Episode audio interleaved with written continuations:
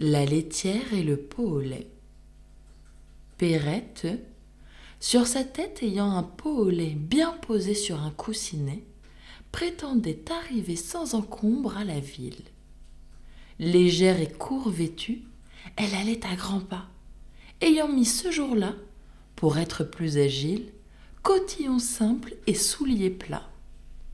Notre laitière ainsi troussée comptait déjà dans sa pensée le prix de son lait, en employait l'argent.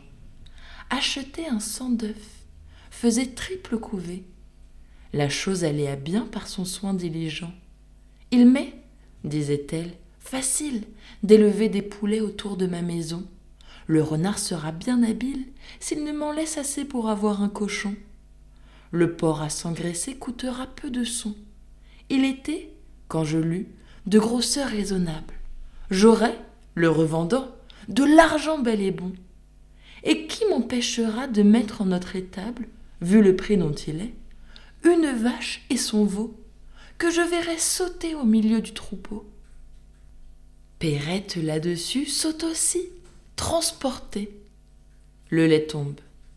Adieu veau, vache, cochon, couvé. La dame de ses biens, quittant d'un œil mari sa fortune ainsi répandue, va s'excuser à son mari, en grand danger d'être battu. Le récit en farce en fut fait. On l'appela le pot au lait. Quel esprit ne bat la campagne? Qui fait château en Espagne? Picrocole, Pyrrhus, la laitière, enfin tous, autant les sages que les fous.